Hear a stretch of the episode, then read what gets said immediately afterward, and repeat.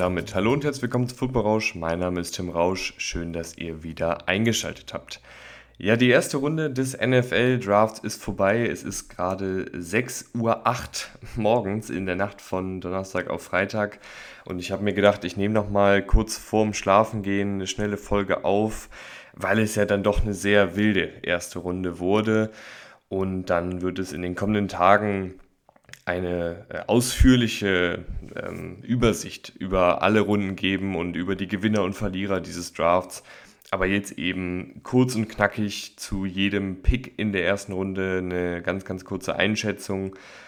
Ich werde jetzt nicht groß über die Spieler reden, weil über fast alle Spieler wurde in den Division Previews, äh, nicht Division Previews, ihr merkt, dass es äh, sehr, sehr spät beziehungsweise sehr früh am Freitagmorgen ist. Ähm, in den Positionspreviews wurde über die meisten der Spieler, die heute gewählt wurden, schon viel gesprochen von mir. Ähm, Im Mockdraft selber wurde auch über einige Spieler nochmal gesprochen.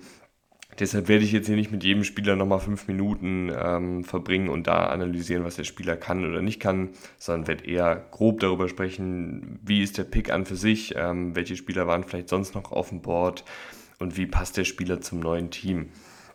Angefangen relativ simpel, Bryce Young zu den Carolina Panthers, das war ja ein offenes Geheimnis am Ende, dass, dass der an 1 geht. Ähm, in den meisten Mockdrafts war es so, was man so gelesen und gehört hat, war relativ klar, dass die Panthers ihn an 1 nehmen. Auch bei mir im Mockdraft war er an 1 zu den Panthers und ich bin froh, dass er bei den Panthers ist, weil die, letzten Jahre ähm, ja dann doch ziemlich viel rumgedümpelt sind auf Quarterback, ähm, immer mal wieder verschiedene Lösungen ausprobiert haben und Bryce Young mit seiner Qualität da jetzt hoffentlich eine etwas langfristigere Lösung sein kann, als es die letzten Quarterbacks in Carolina waren. Muss auch nicht unbedingt sofort starten, obwohl ich ihm das durchaus zutraue, ähm, aber Andy Dalton hat das letztes Jahr bei den Saints eigentlich ganz ordentlich gemacht deswegen ist das, glaube ich, auch jemand, der zumindest die ersten Spieltage starten könnte, wenn man Bryce Young nicht sofort am ersten Spieltag ins Feuer werfen will. Ansonsten gefällt mir das eigentlich ganz gut, was die Panthers da zusammengestellt haben in der Offensive, was die Panthers am, am Coaching-Staff zusammengestellt haben, ähm, um da jetzt eben mit einem jungen Quarterback hoffentlich längerfristig auch anzugreifen. Also ähm, Bryce Young zu den Carolina Panthers an 1 finde ich sehr, sehr gut. Ähm, CJ Stroud an 2 zu den Texans, auch das nicht so super überraschend. Ähm, auch das hatte ich in meinem Mockdraft. Äh, ab, danach wurde es dann wild, äh, aber die ersten beiden Picks hatte ich zumindest so noch. Ähm, ich sag euch, wie es ist und sag euch auch ganz ehrlich, dass ich mit CJ, Stroud ähm, nie so richtig, richtig warm geworden bin, in dem Sinne, dass ich ihn jetzt als Spieler komplett feier. Ähm, ich glaube, das ist halt einfach eine Geschmackssache. Ich fand ihn einfach, er hat mich nicht so gepackt. Das ist ja dann manchmal auch was, was dann irgendwie so ein Bauchgefühl ist. Ähm, dennoch halte ich die Texans aktuell für ein Team, was ähm, schon ein bisschen weiter ist, als man vielleicht jetzt so denkt. Die Texans waren jetzt ja oft äh, sehr früh im Draft äh, mit ihren Picks schon dran und oft einfach auch nicht so gut. Aber was die jetzt in dieser Offseason gemacht haben, auch in der Offensive Line mit äh, einer punktuellen Verstärkung, ähm, sie haben auf Receiver ein bisschen was getan. D der Coaching-Staff gefällt mir eigentlich auch ganz gut, ähm, auch wenn Demico Ryans jetzt kein Quarterback-Flüsterer ist, ähm, glaube ich, dass der zumindest für ein stabileres Umfeld sorgen kann, als das, was die Texans vielleicht in den letzten Jahren ähm, hatten. Ich verstehe, dass sie CJ Stroud genommen haben und ich glaube, es gibt schlechtere Landing-Spots für einen jungen Quarterback als die Texans aktuell. Ich würde mir dann im Verlauf des Drafts auf jeden Fall noch ein bisschen Verstärkung wünschen, gerade auf Receiver. Vielleicht guckt man sich nochmal um, ob man für einen, für einen gestandenen Receiver traden kann ähm, oder vielleicht wählt man auch noch einen Receiver in der zweiten, dritten Runde, ähm, um da einfach noch ein bisschen mehr Qualität noch reinzubringen. Aber ansonsten ja, ähm, bin ich einfach nicht der größte Stroud-Fan. Er hat gewisse Qualitäten, die auch relativ früh wahrscheinlich schon dafür sorgen sollten, dass er auch startet bei den Texans. Er hat jetzt ja auch nicht die allergrößte Konkurrenz da auf Quarterback ähm, in Houston. aber war einfach nicht jemand, der mich, der mich absolut begeistert hat, ähm, abgesehen natürlich äh, von dem einen oder anderen äh, Spiel, gerade in den äh, College Playoffs. Aber die Texans waren noch nicht fertig. Sie sind hochgegangen für Will Anderson, ähm, sind dann an drei nochmal dran gewesen, also ähm, back-to-back. -back, haben effektiv, ich weiß, der Trade war ein bisschen komplexer, aber effektiv haben die Texans ähm, für Will Anderson den dritten Pick in diesem Draft logischerweise abgegeben und äh, den Erstrunden-Pick nächstes Jahr und den 33. Pick in diesem Jahr. Effektiv, da war noch ein bisschen Kleingeld dabei. Sie haben auch noch was von den Cardinals bekommen, aber effektiv zwei Erstrunden-Picks und den 33. Pick nächstes Jahr, um Will Anderson hier zu kriegen. Und äh, auch da muss ich sagen, äh, Will Anderson ist ein verdammt guter Spieler, aber auch hier weiß ich nicht, ob er so elitär ist, dass ich so viel Kapital für ihn abgeben würde, zumal die Texans eben dann doch noch die ein oder andere Baustelle haben. Wenn jetzt nur Anderson so das finale Puzzlestück wäre, dann hätte ich es vielleicht noch eher verstanden. So finde ich, ist es schon ein sehr hoher Preis für einen Spieler, der, glaube ich, auch einfach aufgrund seiner Anlagen Schwierigkeiten haben wird, auf ganz, ganz hohem Niveau in der NFL anzukommen. Ähm, ich will da jetzt auch wirklich nicht der Stinkstiefel sein, der jetzt da alles ähm, schlecht redet, aber das ist einfach meine Meinung zu Will Anderson, dass der wahrscheinlich in der NFL ein guter bis sehr guter Spieler wird. Aber ich glaube nicht, dass er wie ein Nick Bosa oder wie ein Miles Garrett die Anlagen hat, um wirklich in dieses elitäre Niveau reinzukommen. Das sehe ich bei ihm einfach nicht. Ähm, kann mich natürlich irren, aber das ist aktuell meine Meinung und deswegen ist es ein, ein Ticken too much, finde ich, gewesen, was die Texans da abgegeben haben. Zumal sie halt nicht ganz in der Position sind, dass man sagt, okay, sie haben jetzt nur noch Edge Rusher, was sie unbedingt ähm, brauchen und da kann man dann auch nochmal mehr Kapital als vielleicht ähm, üblich in die Hand nehmen, um dann den besten Edge Rusher auf dem Board zu holen. Deswegen war mir der Trade ein Ticken teuer. Ähm, aus Cardinals Sicht natürlich super, dass sie da runtergetradet sind. Ähm, das waren die ersten drei Picks. Indianapolis Colts mit Anthony Richardson. Ähm, ich mag Anthony Richardson sehr, sehr gerne. Ich mag den Trainerstab bei den Colts sehr gerne. Ich glaube, das kann sehr, sehr gut werden. Die Colts ähm, suchen händeringend nach Quarterback in den letzten Jahren ähm, und auch nach Konstanz auf Quarterback. Und ähm, wer die Quarterback-Previews gehört hat, der weiß, dass ich Anthony Richardson wirklich sehr schätze und ich glaube, das könnte sehr, sehr spannend werden. Ich meine, äh, Shane Steichen hat bei den Eagles mit Hurts einen anderen Spielertypen, aber auch einen Spielertypen, der ein paar Bereiche in seinem Spiel hatte, die noch verbessert werden müssen, verbessert. Und vielleicht kann er dann dasselbe auch mit Anthony Richardson machen, der ähm, nochmal natürlich mehr Potenzial als Hertz hat, aber eben auch noch kein fertiges ähm, Projekt ist, sondern eben jemand, der auch noch Entwicklungsspielraum hat, nach oben hat und davon eine ganze Menge. Vielleicht kann Steichen da das dann auch herauskitzeln. An Nummer 5 haben dann die Seattle Seahawks Devon Witherspoon geholt. Das fand ich persönlich einen sehr, sehr guten Pick. Ähm, ich hatte in meinem Mockdraft glaube ich, auch die Seahawks mit dem Cornerback. Ich weiß noch nicht mehr genau.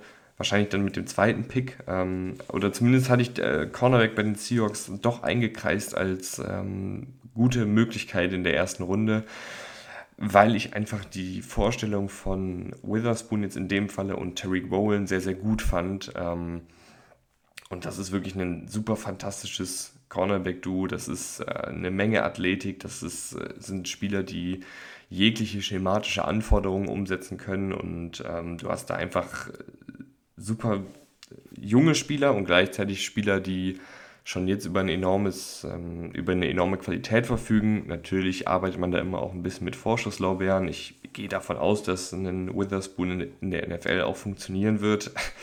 ähm, und er bietet in meinen Augen den Seahawks auch nochmal mehr die Möglichkeit an, ähm, ja, viel Man-Coverage zu spielen, wenn sie das denn wollen. Und mit Wallen und Witherspoon ähm, hat man da ja auch, auch wenn sie ja, beides junge Cornerbacks sind, auch nochmal unterschiedliche Skills Witherspoon äh, ein bisschen kleinerer, ein bisschen flinker. Ähm, Wallen, der großgewachsene, sehr physische Cornerback. Auch Witherspoon sehr physisch, aber auf eine andere Art und Weise. Ähm, ich mag einfach, wie die sich ergänzen. Ich mag das Backfield äh, der Seahawks gerne. Ich finde gut, dass man ähm, hinter Rowland und Witherspoon dann jetzt auch immer noch einen Michael Jackson, immer noch einen Kobe Bryant hat, die auch jung sind. Ähm, das ist wirklich ein purer Luxus, den die Seahawks da auf Cornerback mittlerweile haben. Ähm, sehr, sehr viele junge Spieler, sehr, sehr viele vielversprechende Spieler und ich glaube, was Besseres kann man sich da eigentlich aktuell nicht vorstellen.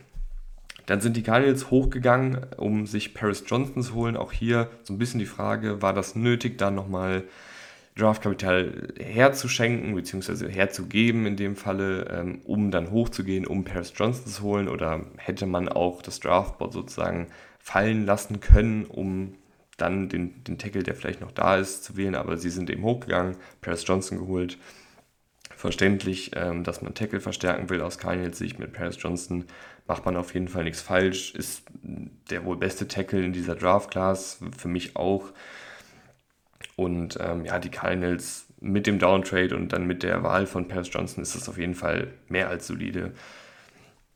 Tyree Wilson zu den Las Vegas Raiders, irgendwie so ein bisschen der unspektakulärste Pick, fand ich so, in, in, den ersten zehn Picks vielleicht, beziehungsweise wo man am wenigsten groß drüber reden muss. Ähm, der wird halt nahtlos übergehen in diese Raiders Defensive Line oder Edge Gruppierung, die jetzt echt ganz gut aussieht. Du hast Max Crosby als klaren Starter, du hast Chandler Jones, der natürlich irgendwie so im Herbst seiner Karriere ist und auch nicht ganz die Erwartungen erfüllen konnte letztes Jahr, der aber immer noch eine gewisse Qualität mitbringt und kriegst da jetzt einfach nochmal frischen Wind rein mit Tyree Wilson, der der eben auch das Upside mitbringt, wirklich ein elitärer Passrusher zu werden. Das ist natürlich dann auch alles immer viel Vorstellungskraft, die man da braucht. Aber der hat halt auch die physischen Anlagen, um, um wirklich, wirklich, wirklich durchzustarten und auch be besser zu werden als Will Anderson. Aktuell ist ein Will Anderson auf jeden Fall noch besser. Aber Tyree Wilson mit der richtigen Entwicklungskurve könnte hier im Draft der beste Edge Rusher am Ende sein. Und die Raiders ähm, haben sich äh, den eben gesichert. Max Crosby ist auch noch relativ jung, hat einen langfristigen Vertrag und das könnte halt im Idealfall ein sehr, sehr gutes Duo über die nächsten Jahre werden. Am Anfang jetzt noch ein bisschen in Rotation mit, mit Chandler Jones. Ich glaube, da macht man auf jeden Fall nichts mit falsch. Ähm, womit man was falsch macht, ist in meinen Augen mit Bijan Robinson an 8 zu den Falcons. Und ich glaube, ich muss jetzt nicht groß hier um äh, Viertel nach sechs morgens das Fass aufmachen mit ähm, Positional Value und so einem Kram. Ähm, ich halte einfach nicht viel davon, gerade an Falcons Stelle hier einen Running Back zu nehmen. Die Falcons sind seit Jahren im sportlichen Nirgendwo. Du hast letztes Jahr im Draft sehr spät einen meiner Lieblinge gewählt mit Tyler Algier, der dann auch sehr gut funktioniert hat auf Running Back du hast wirklich noch ein paar andere Lücken, die gefüllt werden müssen und dann wählst du natürlich einen großartigen Spieler mit Bijan Robinson. Ich glaube, da müssen wir gar nicht drüber reden. Jeder, der zwei funktionierende Augen hat, der sieht, dass äh, Bijan Robinson ein verdammt guter Running Back ist. Aber an acht an Falcons Stelle nehme ich den da einfach nicht. Das ist mir zu früh, das ist mir, mir auch zu risikoreich. Running Back ist mit die verletzungsanfälligste Position. Running Back ist die kurzlebigste Position in der NFL. Ist mir einfach zu heiß. Ich würde da die Finger von lassen an, an Falcons Stelle, die mit dem Pick, glaube ich, einfach ein bisschen auf der Stelle treten werden, weil er nicht der Spieler sein wird, in meinen Augen, der jetzt dafür sorgt, dass die Falcons diesen ganz, ganz großen nächsten Schritt machen. Ich glaube, es wird spaßig sein. Ich glaube, dass Bijan Robinson hinter der Offensive Line der Falcons, auch im Rahmen der Offensivkonzepte der Falcons im Laufspiel, die sehr gut sind, gut funktionieren wird. Wahrscheinlich auch im Passspiel hier und da mal gut eingebunden wird. Aber ich tue mich einfach schwer, ihn halt dann acht zu nehmen, ähm, weil ich da zu viele, zu viele Kopfschmerzen kriege, ähm, wenn ich einen Running Back so früh nehme und da kann der Spieler, glaube ich, noch so gut sein. Das werde ich immer etwas kritisch beäugen, gerade wenn man eben ein Team ist, was noch ein paar andere Baustellen hat. Ähm, Finde ich das einfach nicht schlau von der Herangehensweise her. Umso schlauer von den Eagles äh, an 9 hochzutraden von 10 ähm, und Jalen Carter zu holen. Auch hier muss man, glaube ich, nicht viel sagen. Das Talent ist, ist klar, die Off-Field-Sachen sind klar, auch da habe ich viel drüber gesprochen. Ähm, wenn das alles sich löst, was da abseits des Feldes passiert ist. Und wenn da auch jetzt nichts mehr passieren wird in Zukunft, dann ist das ein verdammt guter Footballspieler, der durchaus einer der besten Spieler in diesem Draft werden kann, beziehungsweise aktuell rein vom Talent her auf jeden Fall auch ist.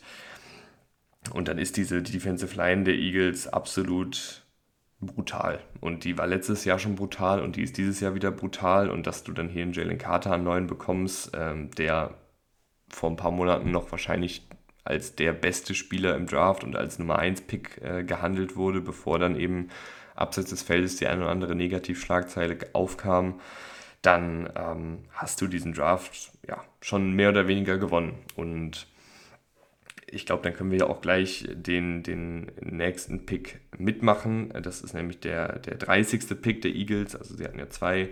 Ähm, da haben sie sich dann noch Nolan Smith geholt, äh, den Teamkollegen auf Edge. Also äh, ja, die Eagles schrauben weiter an der brutalsten Defensive Line, sowohl was die Top-Qualität angeht, als auch die Breite angeht, die man sich unge ungefähr vorstellen kann. Ähm, ich muss allerdings sagen, auch wenn, also beides grandiose Picks, beides sehr, sehr gute Picks an den jeweiligen Positionen, vor allen Dingen von dem, was man so gelesen und gehört hat, wo die Spieler gehandelt werden. Trotzdem hätte ich mir vielleicht einen Cornerback gewünscht. Ähm, aber ich halte trotzdem auch viel davon zu sagen, hey, ganz ehrlich, an 30 ist Nolan Smith noch da, den nehmen wir mit, kann ich voll verstehen. Äh, hätte ich wahrscheinlich auch so gemacht. Nur vom, von den Nie, vom Need her sehe ich jetzt einen Nolan Smith nicht ganz so dringend bei den Eagles, äh, dass man den unbedingt hätte wählen müssen. Aber ich will auf jeden Fall nicht schlecht reden, dass man ihn gewählt hat. Ich hoffe, das ergibt Sinn. Wie gesagt, es ist spät, aber ich, ich versuche mich so gut wie möglich zu artikulieren, ähm, was, mein, was meine Gedankengänge angeht. Aber es sind zwei fantastische Passwasher, es sind zwei super flexibel einsetzbare Spieler, die in dieser Defensive Line rauf und runter geschoben werden können. Also Nolan Smith sowieso, aber auch ein Jalen Carter kann tatsächlich auch in Coverage mal gedroppt werden in gewissen Packages. Also da ist der Kreativität eigentlich keine Grenze gesetzt und es ist wirklich Wahnsinn, wie die Eagles äh, trotz limitierter Möglichkeiten durch den finanziellen Spielraum auch äh, in dieser Offseason einige Spieler verloren hat und auch gucken musste, wie sie den, den Kader vom letzten Jahr irgendwie einigermaßen zusammenhält und dann trotzdem in diesem Draft jetzt wieder so in Anführungsstrichen abliefern, dass sie da mit zwei Spielern rausgehen aus der ersten Runde, die mit zu den Besten auf ihrer jeweiligen Position gehören und wahrscheinlich eine sehr, sehr gute NFL-Karriere hinlegen. Und gerade was Carter angeht, haben die Eagles, sind die Eagles in meinen Augen auch in der Position, da eben ein bisschen auch das Risiko einzugehen. Also sie haben sozusagen den Luxus, sich zu erlauben, dass ein Jalen Carter vielleicht auch floppt, weil du kannst es halt auffangen. Wenn Jalen Carter nicht funktioniert, wenn der Abseits des Feldes weiter Mist baut, ähm, wenn das gar nicht klappt, dann ist das halt so, dann ist das schade. Dann ist das schade auch für den Footballspieler Jalen Carter. Aber ich glaube, das können die Eagles halt kompensieren. Und ich glaube, dann ist es auch okay zu sagen, wir, wir zocken hier darauf, dass der wirklich ähm, halt ein guter Footballspieler ist und dass wir den irgendwie in Anführungsstrichen in den Griff bekommen, auch wenn ich das immer ein bisschen, also auch wenn relativ offensichtlich ist, was er so abseits des Feldes, was er so ablief, äh, finde ich es immer auch ein bisschen schwierig, da jetzt so hart zu urteilen, dass der jetzt ein absoluter Vogel abseits des Feldes ist, weil ich habe den Typen ja logischerweise nie getroffen, nie mit ihm geredet und ähm, äh, verlasse mich da ja auch immer nur auf das, was so über ihn berichtet wird. Aber ich denke, ähm, ja, dass die Eagles da auch ähm, den Lockerroom für haben, die Teamchemie für haben, um dann so einen Spieler auch aufzufangen. An 10 ähm, verstärken die Bears die Offensive Line mit Daniel Wright. Ähm, der dürfte wahrscheinlich auf Right Tackle sofort starten. Guter Mann, äh, technisch sauber, passt. Äh, Gleiches gilt eigentlich für Peter Skoronski bei den Titans. Da können sie, glaube ich, gucken, wo er am besten gebraucht wird. Sie haben ja Andre Dillard geholt in der, ähm, der Offseason. Ähm, ob dann Skoronski auf Guard geht, ob der auf Tackle geht, ist, glaube ich, relativ wurscht. Ich glaube, das schaust dann einfach im, im Training Camp, wer sich da wo am besten schlägt. Auch hier machst du nichts mit falsch. Und dann kommen wir zu den Detroit Lions. Und die Detroit Lions, auch hier werde ich über beide Picks reden, über Pick 12 und über Pick 18. Ähm, das war nichts. Und das stimmt mich irgendwie, ich will nicht sagen traurig und wütend, weil irgendwie ist es ja fast albern, wenn man, wenn man wütend wird, wenn man nicht mal Fan von dem Team ist. Aber ich fand, es war so ein großer Optimismus, gerade nach dem Saisonende bei den Lions da. Die Offseason war bei weite Strecken gut. Man hat jetzt wirklich gedacht, die können jetzt hier mit einem guten Draft mal endlich die Weichen stellen, um auch mal ein ernsthaftes Playoff-Team zu sein, um irgendwie mal oben wieder mitzuspielen nach, nach Jahren der unteren Mittelmäßigkeit. Und jetzt gehst du aus diesem Draft, aus der ersten Runde, wo du viel Kapital hattest, raus mit Jameer Gibbs und Jack Campbell, einem Running Back und einem Linebacker. Ähm, Jameer Gibbs und Jack Campbell sind tatsächlich beide Spieler, die mir gefallen haben. Also ist nicht so, dass ich die beide irgendwie nicht mag. Ähm, ich halte beide für gute Footballspieler. Ich halte aber beide nicht für Erstrunden-Picks, ähm, vor allen Dingen nicht an, an den Positionen. Ähm, ist natürlich noch was anderes, wenn du jetzt Jameer Gibbs an einer 31 wählst oder einer 30 wählst, okay, aber an 12 einen Running Back, den zweitbesten Running Back dieser Draft Class, ähm, auch hier, du hast Montgomery in der Offseason hm, richtig viel Geld gegeben, du hast hier Andre Swift im Kader, du hast vor allem noch ein paar andere Lücken, äh, Cornerback, äh, Wide Receiver hätte man nachdenken können, Tight End hätte man nachdenken können, ähm, Pass Rush hätte man verstärken können, Quarterback hätte man verstärken können. Äh, und da jetzt einen Running Back zu nehmen, boah, tue ich mich echt schwer mit. Und Jack Campbell an 18, auch hier, ich, ich finde, es ist ein guter Linebacker, ist ein sehr physischer Spieler, ist ein guter Laufverteidiger, passt, glaube ich, auch zu den Lions, so vom Spielerprofil her. Aber muss man einen Linebacker an 18 nehmen, in einer, in einer schwachen Linebacker-Klasse? Weiß ich nicht. Also, da tue ich mich einfach schwer mit, vor allen Dingen, weil wir über die letzten Jahre gesehen haben, dass Linebacker so eine verdammt schwierige Position ist in der NFL auf, auf gutem Niveau zu spielen, gerade für junge Spieler. Ähm, wie viele Linebacker wurden in den letzten Jahren in, den, in der ersten Runde gewählt, die nicht die Erwartungen erfüllen konnten? Isaiah Simmons, man kann über einen Savin Collins reden, der die Erwartungen nicht erfüllt hat. Quay Walker, Devin Lloyd, die waren zumindest mal durchwachsen in ihrem ersten Jahr. Ähm, das sind jetzt nur die, die mir gerade durch den Kopf fliegen, aber es gibt, es ist einfach sauschwierig in der heutigen NFL Linebacker auf konstant hohem Niveau zu spielen, mit der Art und Weise, wie Offensiven die Mitte des Feldes attackieren, ähm, wie mit Play-Action gearbeitet wird, mit RPOs gearbeitet wird. Da brauchst du einfach ein so hohes Spielverständnis und das ist auch gar kein Vorwurf an die Linebacker. Ich sage nur, dass es enorm unwahrscheinlich ist, dass ein Linebacker im ersten oder zweiten Jahr einen so hohen Einfluss auf eine Defensive hat, dass der Pick ihn an dieser Stelle rechtfertigen wird. Vor allen Dingen, weil wir bei Jack Campbell auch nicht über einen Spieler reden, der ähm, ja einfach ein, ein komplett fehlerfreies äh, Prospect ist, sondern der hat auch seine Schwachstellen. Ähm, Gerade eben in Pass Coverage ist er noch nicht auf so einem Niveau, da ich sagen würde, da habe ich gar keine Bedenken.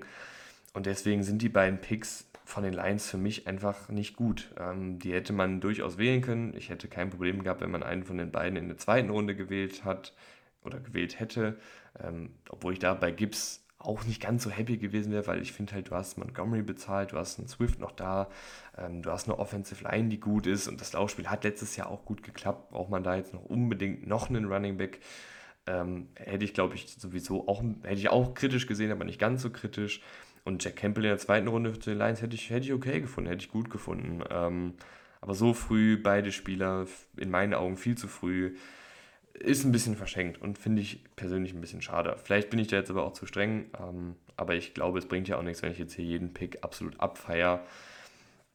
Machen wir weiter mit äh, Lucas Van Ness an 13 zu den Packers. Das fand ich war okay. Ähm, hat mich jetzt nicht vom Hocker gehauen, fand ich aber auch nicht schlecht. Äh, ist halt ein physischer Edge Rusher der in der Defensive Line umgeschoben werden kann. Hatte ich ja auch im Mockdraft zu den Packers. Ähm, passt soweit. Ist, ist kein, ist, ist ein solider Pick. Ähm, der, glaube ich, auf jeden Fall auch so von seinem Spielerprofil zu dem passt, was die Packers gerne mit ihren Edge-Rushern machen. Ähm, Pocket-Pusher mit viel Power, ähm, die eine gute Edge auch setten können, um hier mal ein bisschen weiter zu denglischen.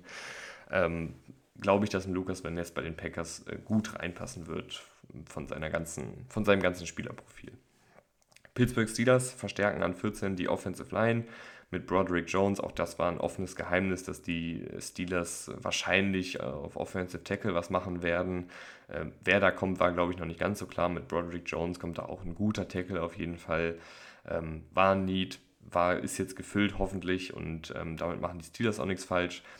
Die Jets an 15 gehen mit Will McDonald, Edge ich habe ein bisschen überlegt, was hier, die, was hier die Alternative hätte sein können, weil ich finde ich es schon sehr früh für Will McDonald, der bringt ein ganz interessantes Spielerprofil mit, was ähm, auch so bei den Jets, glaube ich, auf Edge es ist schon da, aber so richtig da ist es auch nicht. Ähm, mit viel Band, mit sehr guter Agilität, mit, mit viel Finesse. Äh, das sind so die Schlagwörter, wenn man über Will McDonald redet. Aber es ist trotzdem echt ziemlich früh für ihn, finde ich. Ein ähm, bisschen zu früh in meinen Augen, aber auf der anderen Seite, wen hätte man hier sonst wählen können? Jetzt über Cornerback nachdenken können, finde ich auf jeden Fall. Offensive Liner waren dann echt auch ein paar schon weg. Also vier Offensive Tackles waren ja dann zu dem Zeitpunkt schon vom Board. Ähm, wählt man dann den fünften Offensive Tackle an 15, kann ich verstehen, dass man das nicht machen will. Ähm, deswegen finde ich es okay, äh, aber ist jetzt auch kein Pick, wo ich jetzt in, in Freudentränen ausbreche. Gleiches gilt eigentlich für Emmanuel Forbes, Cornerback zu den Commanders. Ähm, Forbes ein sehr, sehr interessanter Spielertyp. Ähm, wer da die Cornerback-Preview gehört hat, der weiß, dass ähm, sehr, sehr schlachsiger Spieler, aber mit enormer Geschwindigkeit, mit guten Tackle-Fähigkeiten, mit ähm, der Fähigkeit auch gut an, an Gegenspielern zu kleben. Commanders brauchen einen Cornerback und Forbes passt da, glaube ich, ganz gut rein, ähm, weil Rivera auch nicht so häufig, zumindest so habe ich es in Erinnerung, ähm, viel mit seinen Cornerbacks an der Line of Scrimmage arbeitet, sondern eher die Cornerbacks auch im Raum verteidigen lässt und das passt in meinen Augen auch ganz gut zu dem, was Emmanuel Forbes mitbringt. Und dann ein sehr, sehr guter Pick, äh, nachdem sie schon zurückgetradet waren, äh, an 17 die Patriots mit Christian Gonzalez, ähm, einem sehr guten Man-Coverage-Cornerback, der toll in dieses äh, Scheme der Patriots passt und dann auch wirklich die klare Nummer 1 werden kann. Ich hatte ja die Patriots an 7 mit einem Uptrade, äh, mit einem Cornerback, mit Witherspoon in dem Fall im Mock Draft.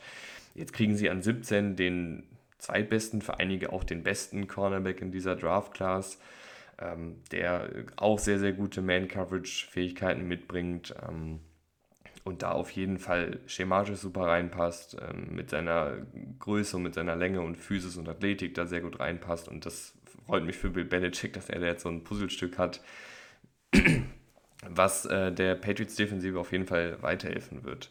18 Jack Campbell haben wir schon besprochen. An 19 äh, die Buccaneers mit Kalijah Kainsey, einen Pass-Rush-Spezialist. Ähm, Buccaneers haben, glaube ich, einfach ganz gerne einen guten Pass-Rush. Äh, und ich glaube, das wollen sie auch weiter so machen. Haben ja letztes Jahr Travis Jones gedraftet, wenn mich nicht alles irrt. Du hast noch äh, Vita Vea da. Ähm, auf Edge hast du ja sowieso noch ein paar gute Akteure mit einem, mit einem Shaq Barrett beispielsweise und mit einem äh, Joe Tryon Shainka. Und jetzt eben mit Keynesy auch noch mal ein weiteres Puzzlestück für diese Defensive Line. Finde ich auf jeden Fall auch sehr, sehr spannend. Finde ich auch sehr cool. Ich glaube, dass du da auch viele kreative Sachen machen kannst mit ihm. Ähm, und ich mag Kaleja Kenzie als, als Spieler auch ganz gerne. Deswegen passt das für mich soweit. Die Seattle Seahawks, die äh, ja, wirklich einen sehr, sehr guten Draft hatten. Äh, mit Witherspoon, da haben wir schon drüber gesprochen. Und daneben jetzt auch mit äh, Jackson, Smith und Jigba. Ähm, Wide Receiver, die klare Nummer 3 dann in dieser Offensive, was auch ein Need war, den ich auf jeden Fall gesehen habe, dass du da äh, auf Wide Receiver noch dir Verstärkung holen kannst. Und ähm, ich sehe tatsächlich ein bisschen Doug Baldwin in Smith und Jigba. Die sind natürlich vom Spielerprofil her ein bisschen unterschiedlich, von den körperlichen Anlagen her.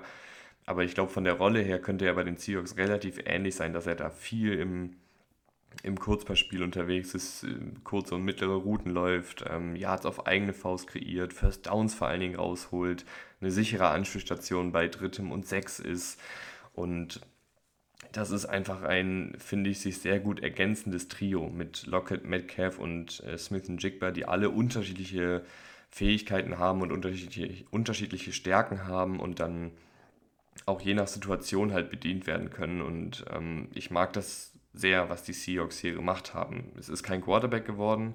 Ich finde, das ist auch okay, dass es kein Quarterback geworden ist, so wie halt der, der Draft verlaufen ist. Und ich finde, dass sie dann, wenn man eben die Nicht-Quarterback-Route geht, hier wirklich ähm, mit Witherspoon und Smith und Jigba ähm, die vielleicht jeweils besten Spieler auf ihren Positionen geholt haben. Und das ist äh, eine Menge wert und ähm, die Seahawks mit einem sehr, sehr guten Draft beginnen, wie ich finde. Ähm, die Chargers haben dann weitergemacht mit Wide Receiver, mit Quinton Johnston, der der Offensive ja nochmal noch mal ein bisschen mehr Tempo gibt. Ähm, vielleicht nicht das, das elitäre Tempo, aber zumindest genug Tempo, um auch tief zu gewinnen. Ich glaube, dass man ihn auch gut rumschieben kann, dass er aus dem Slot heraus ähm, tief gehen kann, dass er aber auch Outside gewinnen kann. Und äh, Justin Herbert bedient ja auch gerne Outside die, die tiefen Bälle. Äh, hat man ja mit Mike Williams letztes Jahr gesehen. Und das ist auch hier wieder ein, finde ich, für den Quarterback ziemlich passendes Trio mit Keenan Allen, der so für die kurzen Routen zuständig ist, Mike Williams, ähm, die, die, tiefe Anspielstation und dann eben Quinton Johnston, der von allem so ein bisschen kann, der, der auch tief gehen kann, hat auf jeden Fall auch die Geschwindigkeit für. Aber der kann auch mal ein paar designte Touches kriegen, der kann auch seine, seine Fähigkeiten nach dem Catch äh, in Szene gesetzt bekommen. Und ähm, die Chargers suchen, glaube ich, schon länger einen Spieler, der konstant das Tempo mitbringt, um auch tief zu gewinnen. Äh, Mike Williams hat ja jetzt nicht unbedingt mit Tempo tief gewonnen, sondern eher mit seinem Körper und seiner Physis. Und Quinton Johnston macht, kann das aber, glaube ich, auch mit seinem Tempo.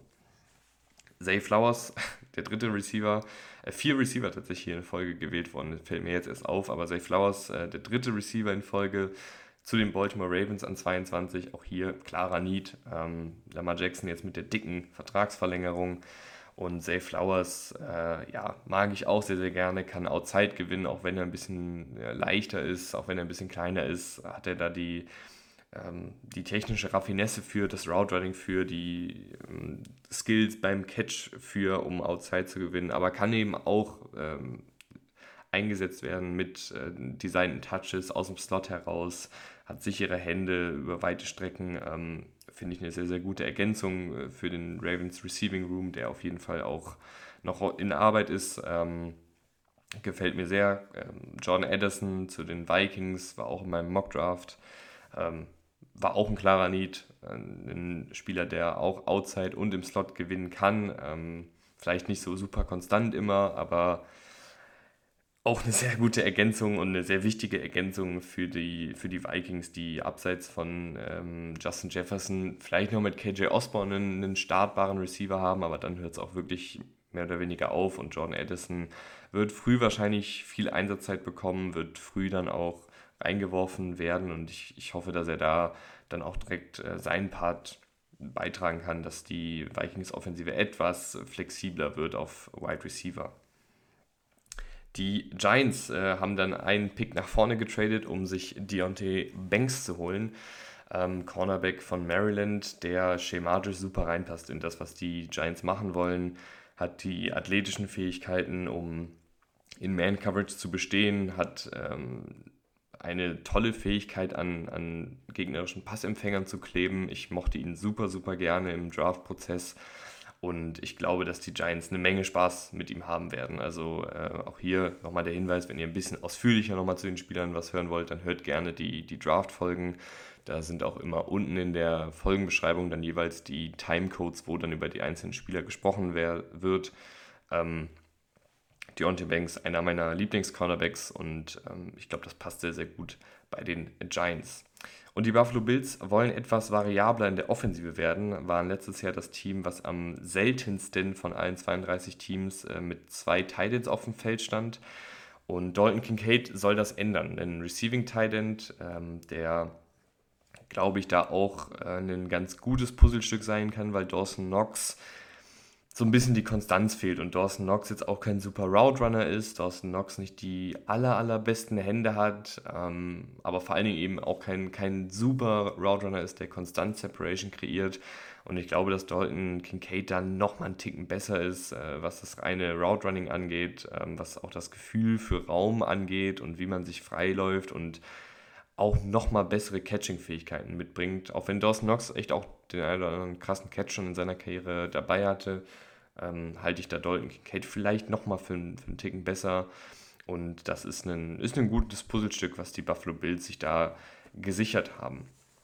Gleiches gilt für die Dallas Cowboys, die sich ähm, Marcy Smith geangelt haben, Defensive Tackle, der hoffentlich endlich mal dieses leidige, diese leidige Baustelle dann schließen wird äh, bei den Cowboys. Defensive Tackle ja gefühlt seit Jahren immer eine Position, die von den Cowboys bedient wird, die aber nie so richtig gefüllt wird und Marcy Smith ähm, ist ein sehr guter Spieler, ist ein guter, sehr guter Laufverteidiger, bringt aber auch ein bisschen, bisschen was mit als Pass-Rusher auf jeden Fall. Also ist jetzt nicht jemand, den man unbedingt bei drittem Down dann runternehmen muss, sondern der da auch durchaus äh, gewisse Fähigkeiten hat, ähm, gute Technik hat, ähm, auch Richtung Quarterback gut arbeiten kann und ja, da einfach äh, hoffentlich diese Lücke jetzt schließen wird. Das war ein klarer Need und ähm, Cowboys adressieren das hier im Draft gut, ohne jetzt irgendwie wild hoch zu traden oder sonst irgendwas machen zu müssen. Die Jaguars an 27 dann nach ein paar kleineren Downtrades äh, mit Anton Harrison, Offensive Tackle. Das war auch abzusehen, gerade ähm, mit Blick auf die Suspendierung von ähm,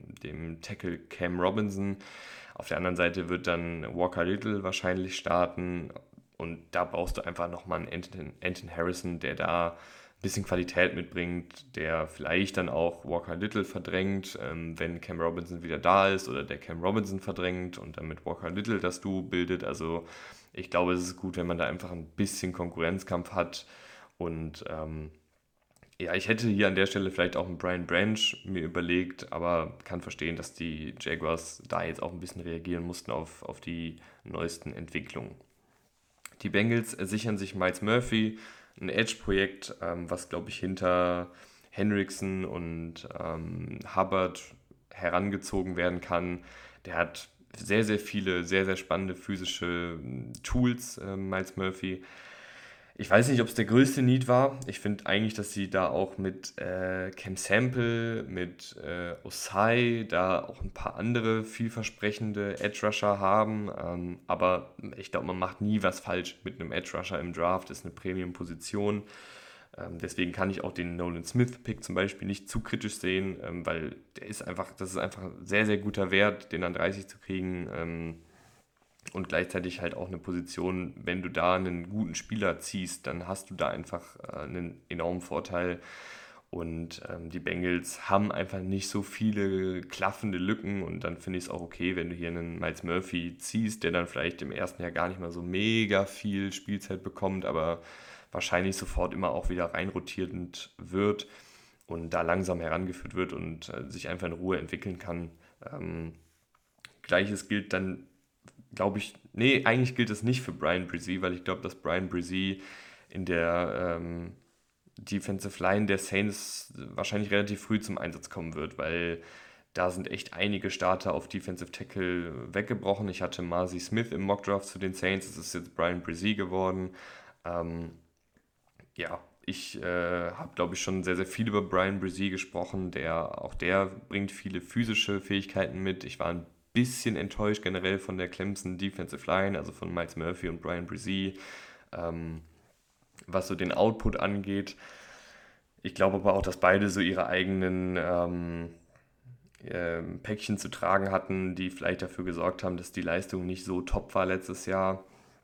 Und dass Brian Brzee vielleicht jetzt in der NFL dann sogar ein besserer Spieler wird als jetzt zuletzt am College gerade bei den Saints, die ja dann doch echt viele Defensive Liner produziert haben, wo sich viele Defensive Liner auch gut entwickelt haben über die letzten Jahre, kann er da vielleicht dann auch den, den nächsten Schritt gehen.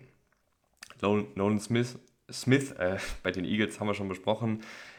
Einziger Kritikpunkt ist fast, dass ich hier wirklich überlegt hätte, ob ich nicht einen Brian Branch nehme, ob ich nicht irgendwie eine andere Position noch bediene, aber ich kann hier nicht sitzen und sagen, dass äh, Nolan Smith an 30 irgendwie kein guter Pick ist. Das ist ein verdammt guter Pick und die Eagles haben hier im Draft wirklich richtig abgerissen und ähm, ja, das kann, man, das kann man gar nicht groß kritisieren. An 31 äh, haben dann die Chiefs mit dem letzten Pick äh, Felix Anjudike Yusoma geholt, ähm, der, glaube ich, auch ein ganz interessantes äh, Skillset mitbringt ähm, zu, der, zu dem Pass Rush äh, der Chiefs. Also nochmal ein bisschen Tempo, nochmal ein bisschen Bend, ähm, nochmal ein bisschen Agilität. Das war, finde ich, nicht ganz so da. Ähm, George Kalafdis, Mike Danner sind da, glaube ich, gerade so auf Edge die, die ersten Namen, die fallen, die beide eher über Power kommen und äh, Anjudike Yusoma bringt da, finde ich, nochmal ein bisschen mehr Tempo mit, ein bisschen mehr Bend mit. Und äh, finde ich auf jeden Fall auch einen, einen guten Pick. Es hat mich gewundert, dass äh, kein Team gerade so gegen Ende nochmal hochgetradet ist, um sich vielleicht einen Will Levis zu sichern um dann eben auch die 50 Option zu haben. Aber so ist es dann manchmal im Draft. Es ist sehr, sehr wild. Ich bin sehr gespannt, wie es dann so die nächsten äh, Tage ausgeht und ich freue mich, wenn ihr dann auch wieder einschaltet. Ich muss mich jetzt mal unbedingt ins Bett hauen, weil es ist fast 7 Uhr morgens. Ich hoffe, es hat euch trotzdem gefallen äh, mit mir, der sehr übermüdet ist. Ähm, ich hoffe, ich habe hier nicht absoluten Stuss gelabert. Äh, wenn doch, äh, seht es mir nach. Ne? Ähm, wir können gerne morgen ausgeruht auf Twitter oder in den sozialen Netzwerken oder sonst wo diskutieren. Äh, ich sage bis dahin, ciao, vielen lieben Dank fürs Einschalten.